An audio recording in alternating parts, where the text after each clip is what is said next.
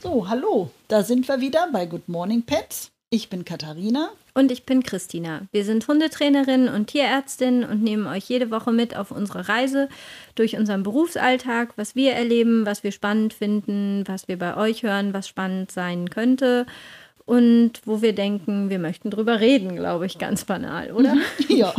Heute möchten wir über Tierschutzhunde reden. Also, ähm, ja, Thema heute, der neue Hund kommt aus dem Tierschutz. Und jetzt?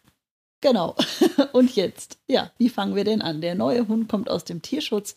Ähm, ja, wie gesagt, gibt ja verschiedene ähm, äh, Möglichkeiten, wie man einen Hund aus zweiter Hand übernimmt. Ne? Hat vielleicht jemand anderes hier schon abgegeben oder so, ähm, der, äh, was weiß ich, überfordert war oder keine Zeit mehr hatte oder Krankheit, Todesfall oder, oder, oder. Ähm, aber es gibt ja auch sehr viele Hunde ähm, aus dem Auslandstierschutz und das fände Mhm. ich heute auch mal ganz ähm, spannend zu besprechen.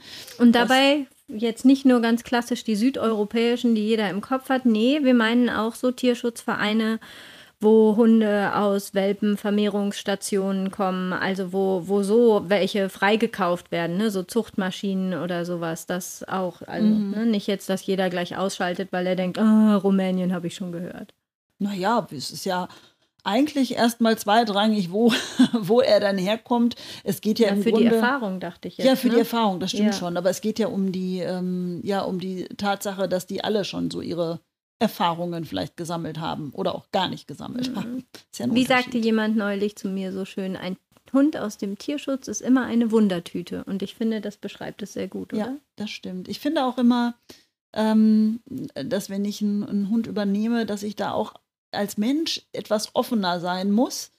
Äh, weil, ja, weil er halt eine, ein, eine kleine Wundertüte weil. sein kann. Das ist ja nicht unbedingt jetzt äh, negativ Nee, gemeint gar nicht. So, das ist sowohl nicht, ne? als auch. Ne? Ja. Ich meine, die, die geben schon auch durchaus anders Dankbarkeit und Liebe zurück. Also es sind ja nicht nur immer die schlechten Dinge wie Krankheit, Tod und Verderben. Ne? Nein, um Gottes Willen. Nee. Nein. Genau. Also, ich würde sagen, vielleicht fangen wir so an. Tierschutz ist lokal, überregional und In- und Ausland, Europa, weltweit letztlich. Also diese Hunde, die wir meinen, können von überall kommen. Der eine Teil, so würde ich das einteilen, ist geografisch, was einfach da dann äh, krankheitsbedingt mitkommt oder kulturell bedingt mitkommt, was man holt. Und das andere ist vielleicht der ursprüngliche Zweck, für den der Hund gehalten wurde, weil es ist ja nun nicht so, dass sie alle ausschließlich zufällig von der Straße wirklich gerettet sind. Ne? Und es gibt ja aber auch die ganzen Nothilfen, Boxer in Not, Rhodesian Ridgeback in Not, Labby in Not, sowas, die auch lokal unterstützen, wenn einer Freiwirt übrig ist, von wer weiß wo kommt, schwer vermittelbar ist, schon in der zweiten Station hängt oder so, ne? Ja, ja, Ja. Genau. Also wenn ich eine bestimmte Rasse bevorzuge ähm, oder äh, ne, irgendwie Mhm. haben möchte, dann kann ich natürlich auch gezielt bei diesen einzelnen Vereinen schauen, die auch oft über die ähm, Zuchtvereine sogar äh, laufen. Ne? Die haben ja dann Mhm. auch eigene Vermittlungen für Hunde, die irgendwie aus was für Gründen auch immer ein neues Zuhause brauchen.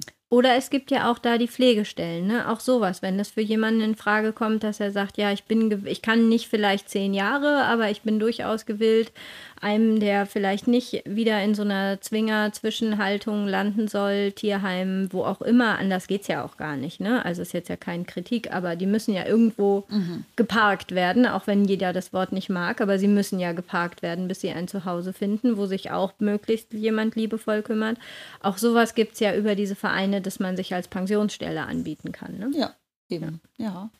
Genau. auch nicht schlecht. Was daran natürlich ein großer Vorteil ist, ich meine, für die Hunde natürlich auch wieder ein bisschen aufregend, äh, weil sie sich in der Pflegestelle möglicherweise ja auch äh, einheimisch fühlen nach einer Zeit und dann werden sie nochmal vermittelt. Aber gerade für die Leute, die auch ähm, den, ein bisschen mehr über den Hund wissen möchten, wenn ich einen Hund habe, der auf einer Pflegestelle gelebt hat, dann können mir die Leute auch deutlich mehr dazu sagen, als wenn ich mir den Hund nur nach Foto ähm, aussuche äh, und, und in, vielleicht in dem Land, wo er war, hat er vielleicht nur in einem Zwinger gelebt und man kann gar nicht so viele Auskünfte geben. Ne? Mag der Katzen oder kennt der Kinder oder irgendwas? Das wissen ja auch oft die Das Tierschützer fand ich bei nicht. diesen eBay-Anzeigen immer krass, ne? Wie viele liebe, nette, aufgeschlossene Familienhunde da angeboten wurden, immer, wo ich dachte, kannst du doch gar nicht wissen.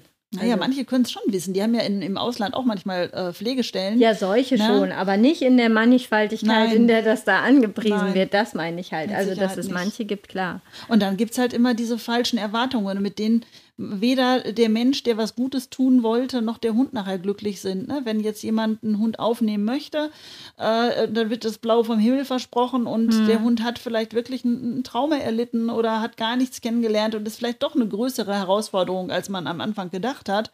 Dann ähm, ja, ist ja letztlich auch keinem mitgeholfen. Ne? Ich mhm. finde schon, dass man ähm, ja auch den, den Tierschutzverein so ein bisschen danach aussuchen kann, wie ehrlich äh, sind die, wie offen kommunizieren die, ähm, was sie über den Hund wissen. Dann könnten sie zum Beispiel auch Dinge sagen, wie wir wissen nicht, nicht alles über diesen Hund.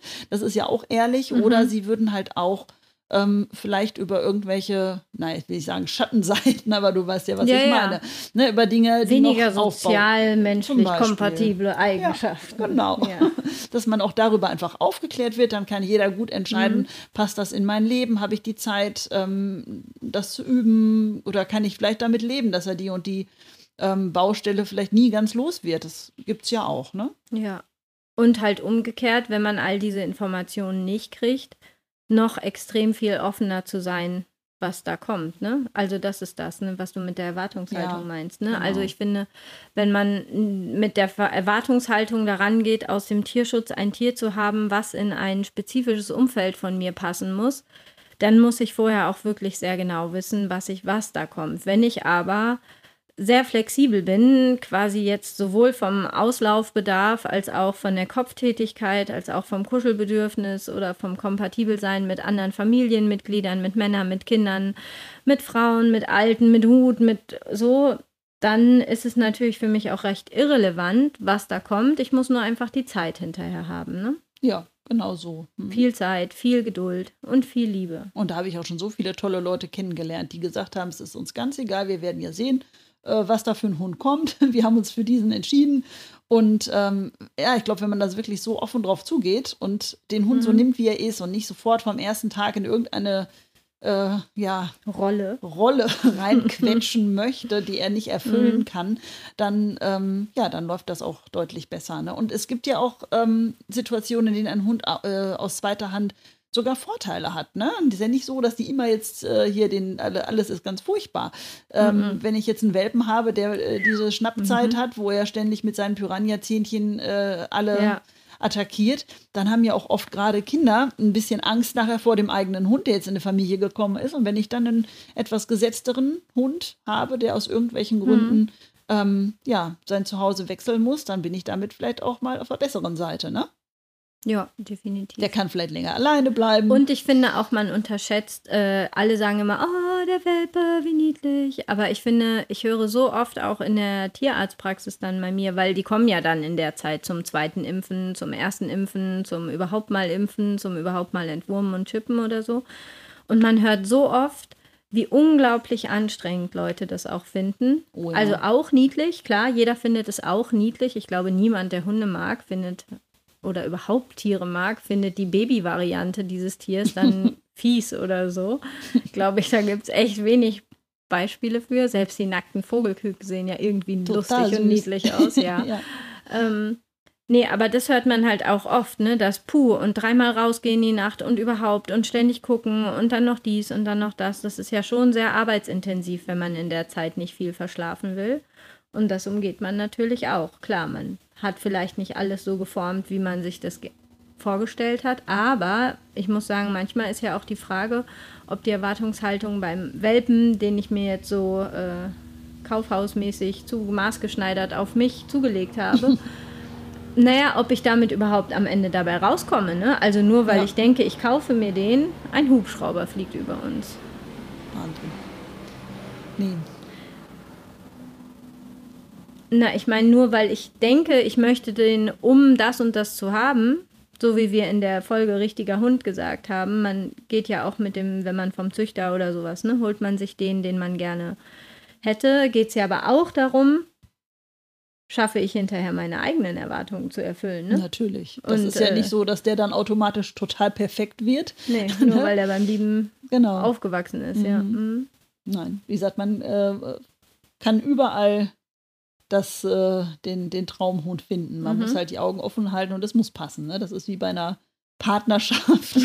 ja, man Augen wohnt zusammen, man wohnt zusammen, man lebt zusammen. ja. Man verbringt wirklich, ja, Ja. So, man sollte sein Leben dann mit diesem Hund verbringen oder Mhm. der Hund mit einem.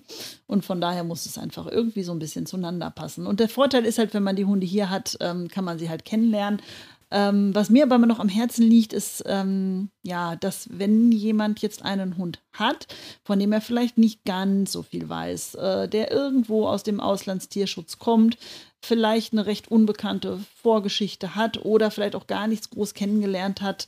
Vielleicht ist er da auch im, im Tierheim schon geboren und aufgewachsen. Oft ist es ja so, Mhm. dass ganze Würfe da schon abgegeben werden ähm, im Tierheim Ja. oder gefunden werden. Und dann leben die jahrelang manchmal nur in so einem Zwinger und lernen gar nichts groß kennen. Und zum Glück kommt dann irgendwann jemand daher, der ähm, einen Hund davon haben möchte. Ähm, bitte, das Erste, was die Hunde kennenlernen müssen, ist nicht Sitzplatzfuß. Ja? Die müssen ähm, das neue Leben kennenlernen. Und zwar erstmal müssen sie lernen, dass ihre neuen Bezugspersonen Lebewesen sind, auf die sie sich verlassen können und denen sie vertrauen können. Ne? Jetzt, ähm, Wie lange dauert das? das kann- Unterschiedlich, ne? unterschiedlich. Also äh, bei den meisten Hunden geht es ja zum Glück recht schnell. Ja, Die sind, die starten recht, recht offen ins neue Leben. Aber ähm, äh, es, ist, es kann auch sehr lange dauern. Also ich habe auch schon Fälle erlebt, wo die Hunde sich äh, ewig, ewig nicht haben anfassen lassen und, und Monate irgendwo in der Ecke saßen und ihren neuen Bezugspersonen nur ausgewichen sind. Auch das gibt es natürlich. Ne? Mhm. Je nachdem, was sie halt so erlebt haben. Und dann, ja, muss man einfach vielleicht darauf gefasst sein, dass das passieren könnte. Mhm. Ist sicher nicht die Regel, aber ne, man muss es halt einfach wissen, dass das passieren Na, ich glaube, dass da eine, ein sehr, sehr, sehr, sehr großer Teil mit Angsttraumata, gerade aus den importierten oder richtig jetzt aus Massentierhaltung, weil ich den Zweck auch immer geretteten kommen, da glaube ich schon, ne? Also, dass, dass die irgendwie alle oder ein Stresstrauma, ich weiß nicht, du bist ja kein Freund von Angst, ich weiß mittlerweile gar nicht Naja, mehr, wann ich Angst, von heißt, Angst bin reden kein Freund darf. von Angst. Nein, Niemand ist aber ein Freund manchmal, von wo man Angst. so klassisch sagt, so wie äh, Trennungsangst. Nee, ist Trennungsstress. Deswegen, äh, Nein, aber Ängste sind ja jetzt nicht, ist ja jetzt Nee, nicht falsch. schon, ne? Natürlich, wenn Ja, die Ängste okay, haben, okay, Trauma erlebt Ich wollte haben. nur und- nicht Nein, nein, nein. Das können sie natürlich unbedingt. Ne? Ja. Das haben die ja auch oft. Aber nein, was ich nicht so gern mag, ist so ein, so ein Begriff wie der Angsthund oder so, Ja, weil das das, stempelt ihn so ab, als ob er jetzt alles ganz schrecklich findet.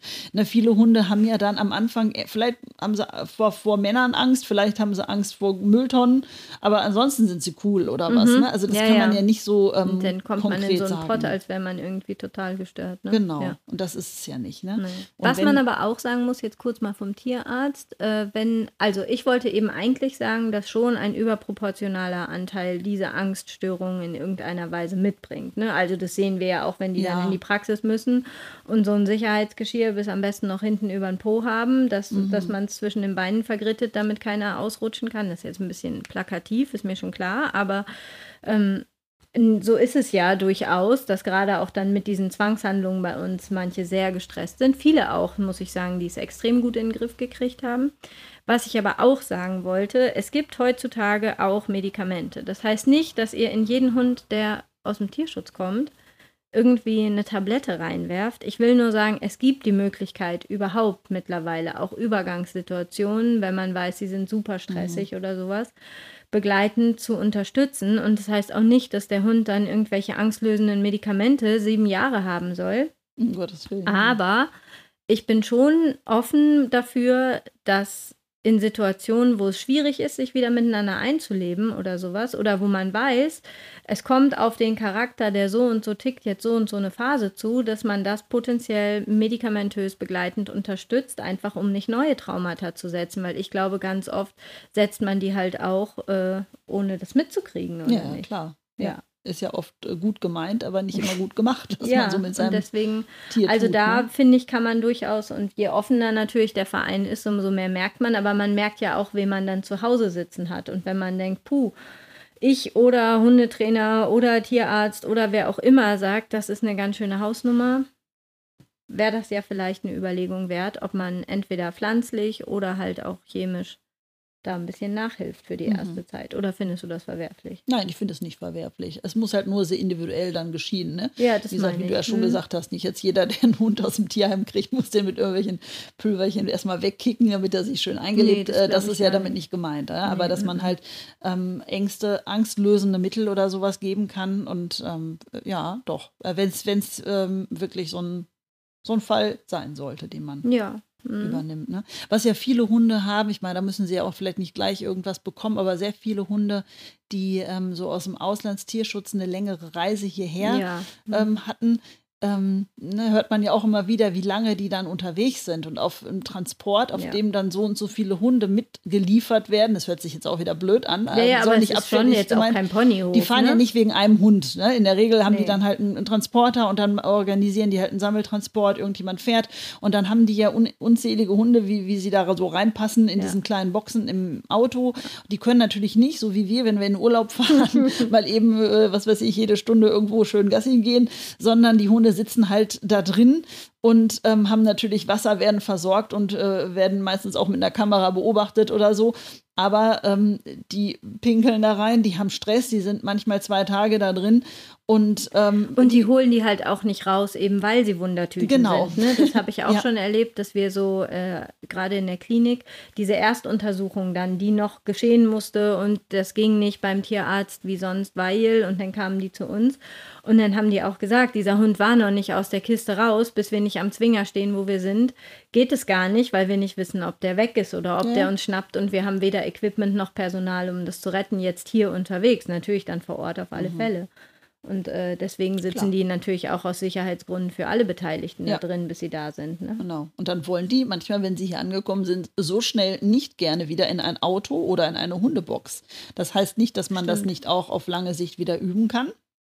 Aber auch das ist natürlich ein Trauma. Das wird sehr oft übersehen, wie Stimmt. oft so ein, Mhm. so ein Hund vielleicht deswegen nicht gerne wieder in ein Auto einsteigt, weil er einfach die Erfahrung gemacht hat, und wenn ich da reingehe, sitze ich da vielleicht 48 Stunden. So. Ja. Ne? Noch gar nicht mal, wo ich hinterher rauskomme oder wo sonst, sondern einfach Mhm. nur dieses Sitzen in eigenem. Genau. Und sie wissen nicht, ob sie jemals wieder da rauskommen in diesem Moment. Ne? ja, Die haben- klar, stimmt. Die ja. haben ja weniger Zeitgefühl als wir. Genau. Ne? Also Mhm. das, ähm, das ist zum Beispiel auch so ein, so ein häufiger Punkt. Ähm, Umweltunsicherheiten können natürlich sein, gerade bei den Hunden, die nur ähm, ja in einem ja, Mhm. Tierheim aufgewachsen sind, ohne großartig die Welt kennenzulernen. Die haben natürlich dann auch mal eher Stress, wenn sie hier die Straße lang gehen sollen und es äh, donnert ein LKW an ihnen vorbei. Ja. Na, also sind alles so Sachen, deswegen auch das, was du eben sagtest mit diesen ähm, Sicherheitsgeschirren. Bitte immer am Anfang, auch wenn der Hund eigentlich einen entspannten Eindruck macht. Ich würde das immer erstmal machen. Ne, man kann ja dann den Hund Ja. in Ruhe beobachten. Aber wie oft ist es schon passiert, dass so ein Hund mal eben aus so einem Halsbändchen oder aus dem Normalgeschirr rausgeschlüpft ist und dann irrt er hier irgendwo durch die Gegend. Ja, oder Und kracht wird- das nächste Auto. Ne? Genau, wird überfahren oder äh, wird nie wiedergefunden. Und ähm, das finde ich immer sehr traurig, wenn ein Hund, der äh, eigentlich eine, äh, ja, jetzt ein besseres Leben hätte starten können, Nach dann 48 Stunden beendet ja, ist. leider ja. schon weg ist, weil er irgendwo sich aus dem Halsband rausge äh, erwischt hat. Ne? Also das macht schon Sinn, die Hunde dann erstmal zu sichern und nicht gleich so blind zu vertrauen und zu denken, ach, wird schon gut sein. Ne? Ja, oder man möchte ihn jetzt nicht nötig unter Druck setzen. Ne? Viel ist ja auch dieses, dass die Leute dann nicht, äh, um Stress zu vermeiden, es nett meinen, weißt du, so Mhm. lieber ein lockeres Halsband als ein enges Geschirr oder sowas, damit es nicht so viel Stress und Druck ist. Aber das ist ja nur Sicherheit für das Leben, was er nicht kennt. Ne? Ist, geht jetzt ja nicht um, das muss jetzt perfekt schön sein und das gemütlichste, was er je hatte. Sicherlich ist eins, was gut sitzt und ein bisschen gepolstert ist, angenehmer das eins, was es nicht so sowieso. ist. Ja, aber ich meine, das ist es nicht. Und zum Autofahren wollte ich noch eine Sache sagen, was dabei auch komplett neben dieser Verhaltenseskalation untergeht. Es gibt extrem vielen Tieren, die, wenn sie nicht geradeaus aus dem Fenster gucken können, denen unheimlich speiübel wird beim Autofahren. Oh ne? ja. Mhm. Und auch das passiert natürlich auf einem Transporter. Und wenn ich mir jetzt vorstelle, zu all dem, was wir eben schon gesagt haben, sitze ich da noch und mir ist 20 Stunden kotzübel und egal was ich essen will, es kommt mir entweder wieder hoch oder ich will es gar nicht erst essen.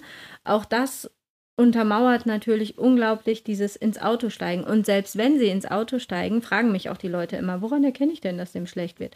Also wenn ein Hund, der sonst nicht hechelt, total gestresst dann hechelt und sabbert und guckt, überhaupt übermäßiges Sabbern ist wie bei uns auch kurz vorm Brechen, ne, der Speichelfluss. Oh ja. das ist da genauso. Ich finde, man sieht es denen auch irgendwie an, dass sie grün werden im Gesicht. Ich weiß nicht. Die Augen kriegen so einen leicht panischen Ausdruck. Und das ist so, ich finde, das ist so ein Gesicht wie dieser Move, kurz bevor man den Kopf in den Mülleimer versenkt irgendwie. Ähm, Eben, aber das, das kommt ja noch dazu. Und auch das kann dazu führen, dass ein Hund, der vielleicht diese Autofahrt, auch wenn sie nicht schön war, traumafrei überstanden hätte, denkt, oh mein Gott, gleich wird mir wieder schlecht. Mhm. Das genau. gilt natürlich für alle, alle Hunde, aber auch für diese Hunde on top zu allem anderen. Ja, ganz besonders. Ja. Ne? Mhm. Mhm. Aber ist ja nicht immer alles nur negativ. Nee, aber ich glaube schon, dass das jetzt ja hier so eine, ja. wie sagt man, eine Awareness-Folge wird, ja. habe ich gehört.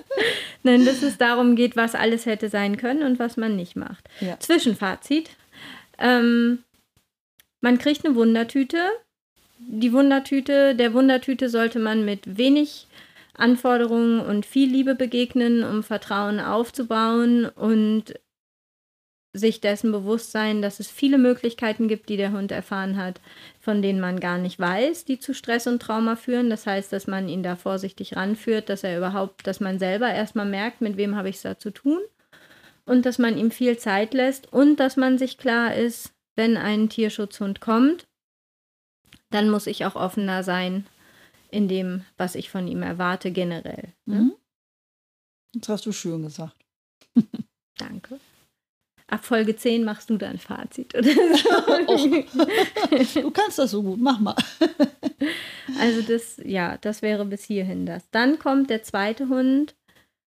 Äh, der zweite Hund, jetzt kommt der zweite Hund. Jetzt kommt der zweite Teil, finde ich. Ähm, bei dir fände ich zum einen, baust du Training mit dem Hund anders auf, mit so einem. Das wäre für mich interessant. Also ich baue Training äh, grundsätzlich auf der positiven, freundlichen Schiene auf, egal ob der Hund ein Trauma erlitten hat oder, oder nicht. Aber ähm, ich äh, finde auch in dem Zusammenhang ist noch mal wichtiger zu sagen, dass ich einem Hund nicht helfe, wenn ich ihn rette, um ihn dann mit groben Erziehungsmethoden in irgendeiner Form zu quetschen. Ja, ne? Das ist das natürlich klar. Nicht, ne? ja. ja. das ähm, ist gar nicht mal so Und grobe Erziehungsmethode selten, ne? ist halt auch schon dieses, ah, ich habe doch Sitz gesagt, Hintern immer runterdrücken, mhm. ist auch schon in irgendwo rein zu buxieren, wenn er da rein muss oder sowas. Alles, wie gesagt, das, was zum Alltag gehört, ist ja irgendwie klar, ne? dass der nicht ausbüchsen kann aus der Haustür, damit ich ihn nicht anfasse, damit er nicht macht. Das nicht macht, das ist schon klar, ne? Aber an sich dieses, das ist, glaube ich, das, was ähm, ich auch bei der, äh, bei, bei, als du mir über Lernen wie heißt es, Lerntheorien oder ja, ja. Lerntheorien erzählt hast, nochmal sehr, sehr bewusst gelernt habe, ab wo eigentlich schon negative Verstärkungen Mhm. Heißt das so? Ja, ne? Ich glaube. Gibt es auch, ja. Nee, aber also wo diese negativen Reize, und, ja, ja mhm. und so schon anfangen, ne? Das ist das, ne? Das ist eben nicht nur die Nase im Pipi und das ist nicht nur der Klaps auf den Arsch oder aufs Gesicht oder ja, das ja. ist schon deutlich eher. Das ist glaube ich, für den Laien auch wichtig zu wissen, mhm. wenn du sagst, bitte das nicht tun, dass das halt schon sehr, sehr, sehr viel eher anfängt, als man denkt. Ne? Ja, das stimmt, das stimmt. Und ähm, ich erreiche ja, ich kann ja auch mit dem Hund vom ersten Tag an trainieren. Mhm. Das kommt drauf an was. Und ähm, es ist, ist, ja, wenn ich das äh, schön und nett und freundlich mache, mhm. alles, was ich mit dem Hund zusammen mache, ist ja eine, eine schöne Interaktion, die die Beziehung mhm. auch stärkt, wenn ich sie denn nett mache.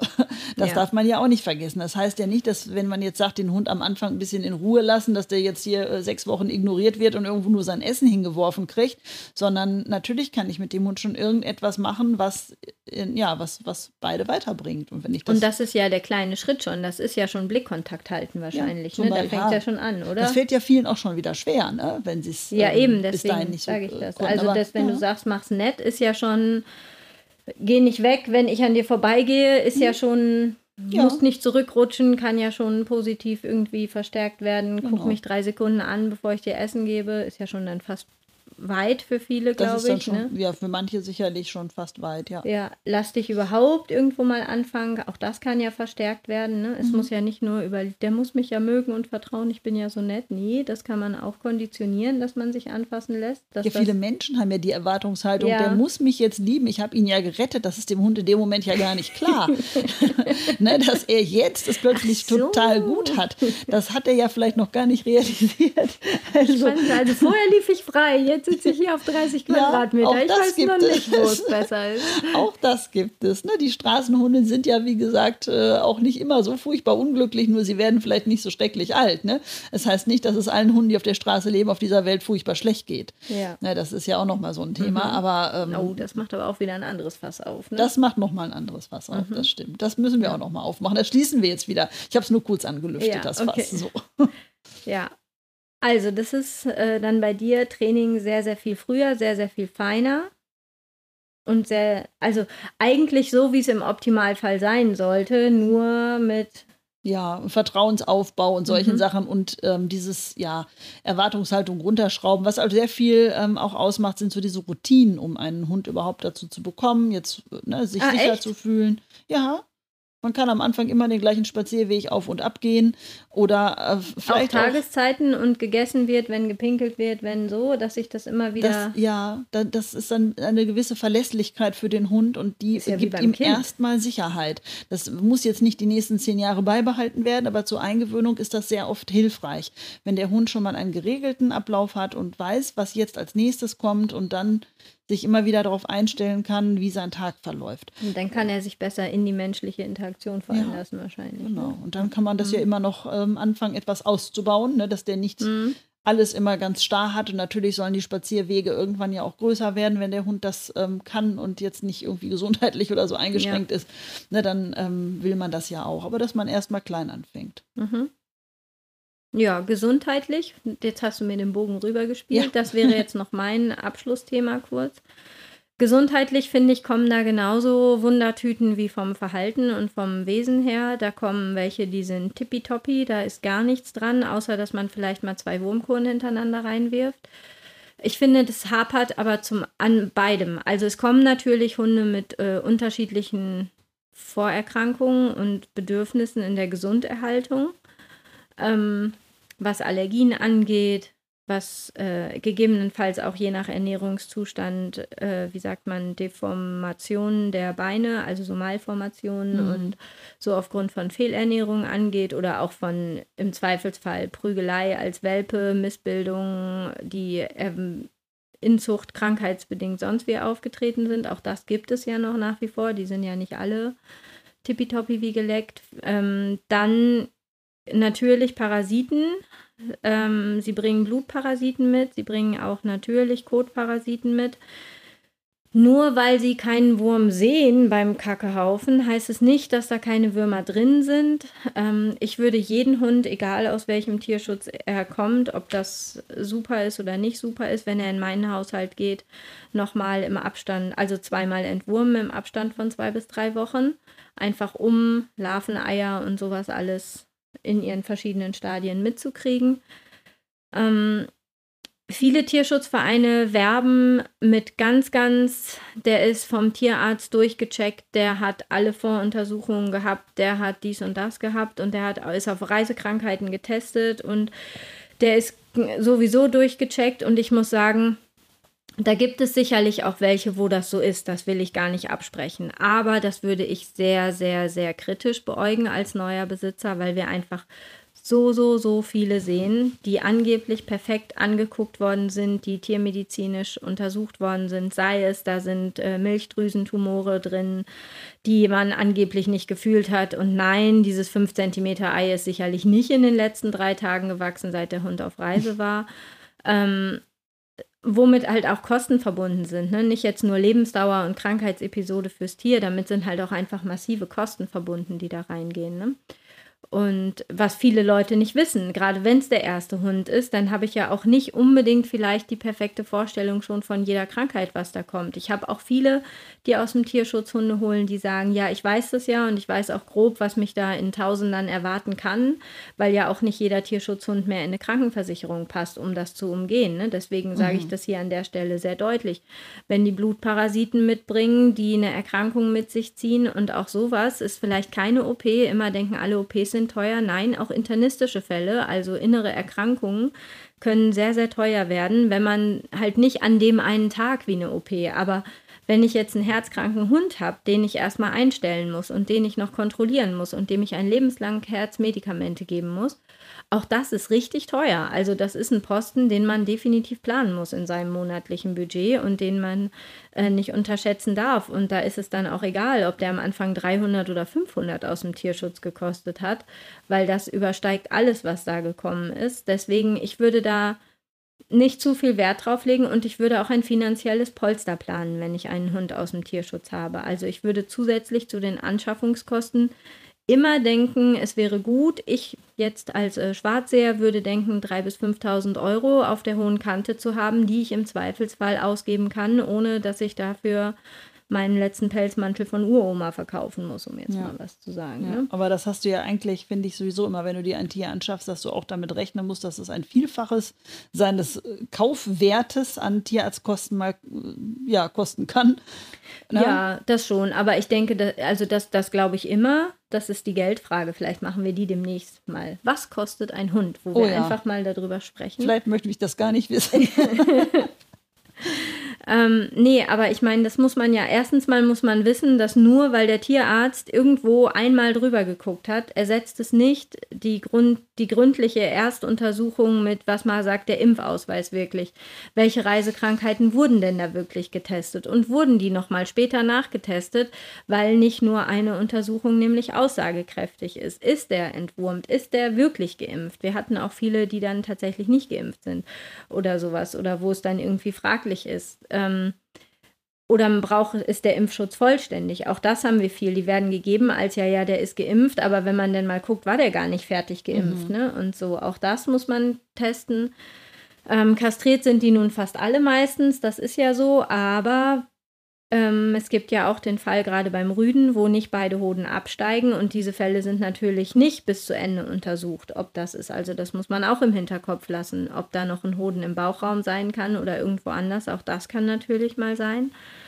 Ähm, ja, und das sind nicht nur jetzt die südeuropäischen Hunde, das sind auch nicht nur die aus Polen oder Niederlande, das trifft halt generell diese Krankheitssachen. Ne? Tiere, die aus schlechten Haltungsbedingungen kommen, aus Gebieten, wo auch andere Erreger sind als hier und wo die erst und also wo der Aufwuchs vielleicht nicht perfekt war und wo wir auch über den Inzuchtkoeffizienten noch weniger wissen als hier, die bringen auch medizinisch teilweise ein ganz schönes Pulverfass mit. Alleine schon eine normale Futtermittelallergie, die einen zwingt dazu, nur ein bestimmtes Futter und eine bestimmte Leckerli-Sorte zu kaufen, kann ja dazu führen, dass mein geplanter Futter, mein mhm. geplantes Futterbudget im Monat sich mal eben verdreifacht für die nächsten ja. zehn Jahre. Ja. Auch das muss man ja im Blick haben. Ja, das stimmt natürlich. Ne? Ja. Das ist oft ein Fass ohne Boden, aber ein ja. schönes Fass, natürlich. ein schönes Fass. nee, aber deswegen ein einmal äh, da diesen Monolog darüber, weil, ähm, wie gesagt, Reisekrankheiten hat vielleicht jeder schon gehört, aber eben all dies andere, was mitkommt, auch Jetzt nur deformierte Beine kann ja einer sagen, ja gut, äh, für Korrekturosteotomie, das hieße jetzt, wenn ich meinetwegen vorne komisch gestellte Beine habe, dass ich Radius und Ulla, äh, Ulna, nicht Ulla, äh, Elle und Speiche durchschneide und dann wieder richtig stelle. Auch das sind ja Sachen, die sind ja nur bis zu einem gewissen Alter sinnvoll und machbar. Äh, darum geht es ja gar nicht immer. Aber es heißt ja schon, wenn die Füße krumm sind oder sowas oder der Rücken ein bisschen skoliotisch oder irgendwie so, kann ja auch sein, dass es einfach heißt, ab dem Moment, wo er dann 5, 6, 7 ist, braucht ihr jeden Monat so und solche Medikamente und sowas oder andere Ergänzungsmittel oder sowas, um Schmerzen vorzubeugen. Auch das kommt in einen Pott mit rein, den man am Anfang vielleicht nicht so richtig hat. Und wenn euer Hund nicht das billigste Schmerzmittel verträgt, dann muss es halt ein anderes sein. Und das teuerste ist dann halt auch schnell mal über 100 Euro im Monat, was man dann immer wieder auffrischen muss oder so. Ne? Auch das, mhm. das meine ich, das ist so beim ersten Anblick, ja, ja, das wird schon, aber man muss ja einfach nur zu Ende spinnen, was heißt denn das? Das ist ja. so wie dauerhaft herzkrank. Das ist so wie ähm, diese ganzen Deformationen, das ist wie Allergien. Das sind, glaube ich, so die großen drei, die mir, ne, die dauerhaft viel, viel Geld kosten. Noch bevor all die anderen bösen Sachen kommen. Mhm. Oder? Ja, da hat ja. man, wenn man was Gutes tun da möchte. Ich glaube, ich acht Minuten geredet und du hast nur mhm gesagt. Ja, was soll ich sagen? Du bist der Mediziner nee, in unserem Team. Vielleicht war es zu lang, wollte ich sagen. Man hört sich scheinbar gerne selber reden. Bei Medizinthemen steigerst du dich immer ein bisschen rein. Entschuldigung. Das ist vielleicht dein Job. Nee, aber du bist ja auch hier die, die bremsende Instanz, wenn es denn zu ausartend ist oder nicht interessiert oder keine Ahnung. So, das will keiner wissen. Ja, genau. Map, Map. So, wir könnten so einen Buzzer im Hintergrund haben. Ja. Ein Buzzer, das wäre nicht schlecht. Lass uns doch fürs nächste Mal hier jeder so einen Buzzer und wenn du das Gefühl hast, der eine sagt jetzt was, was den anderen nicht interessiert, dann. das machen wir. Sehr schön. Ein genau. Buzzer. So, das ist jetzt das kleine äh, Fazit Teil 2 hier man muss flexibel nicht nur im Kopf sein, man muss auch flexibel im Geldbeutel sein, weil man eben auch da, ja, wie bei anderen Tieren auch, aber sicherlich da schon mit einem bestimmten Augenmerk mehr, sowohl für Hundetraining, Hundeschule als auch für den Tierarzt Gelder investiert, mit denen man zuvor noch weniger gerechnet hat als vielleicht sonst. Und halt eben auch bei Tierschutzhunden mit dem Ding, dass man nicht jeden mehr versichert kriegt. Das ist einfach so. Man kriegt nicht nur Junghunde, die sind schon per se teurer. Und man kriegt auch nicht nur Hunde, die einfach, äh, ne, wo, wo offensichtlich ist, dass ein Tierarzt ihn vorher gesund schreibt, so vielleicht. Und die Tiertraining-Sache kann halt eben auch ein bisschen ausarten, weil man nicht weiß, wie viel Vertrauensvorschuss man vorher kriegt. Mhm. Im fürs Training vielleicht. Ja. So. Ja. Ja, an dieser Stelle Muss sei angeteasert, dass wir bald vielleicht mal eine Folge machen über unseren eigenen Verein, den wir gründen, ähm, der sich genau mit diesen Themen allen beschäftigt. Ja. An anderer Stelle mehr. Ich glaube aber, was eben deutlich geworden ist, als ich mich so reinsteigerte, wie Katharina so schön sagte, in das medizinische Thema, dass wir, glaube ich, alsbald mal eine Folge machen mit ausführlicher Beschreibung, was kostet mich ein Haustier? Und das würde ich tatsächlich für Hund und Katze machen, weil das mhm. kann man schon und auch Hamster und Kaninchen ja. grob kalkulieren und abschätzen, auch wenn sie nur Hundetrainer ist, wie sie immer sagt. genau. Ja. Ja, dann sind wir durch für heute, ne? Mhm. Dann kannst du ja mal alle bitten, Feedback und so zu schicken. An info at goodmorningpets.de Genau. genau, um, gerne Themenvorschläge auch. Mhm. Sagt uns gerne, was ihr hören möchtet, was euch interessiert. Wir müssen ja was nicht nur darüber, in, genau. darüber reden, was uns interessiert. Ja. Vielleicht interessieren euch noch ganz andere Sachen, dann immer her damit. Genau. Bis nächste Woche. Bis dahin.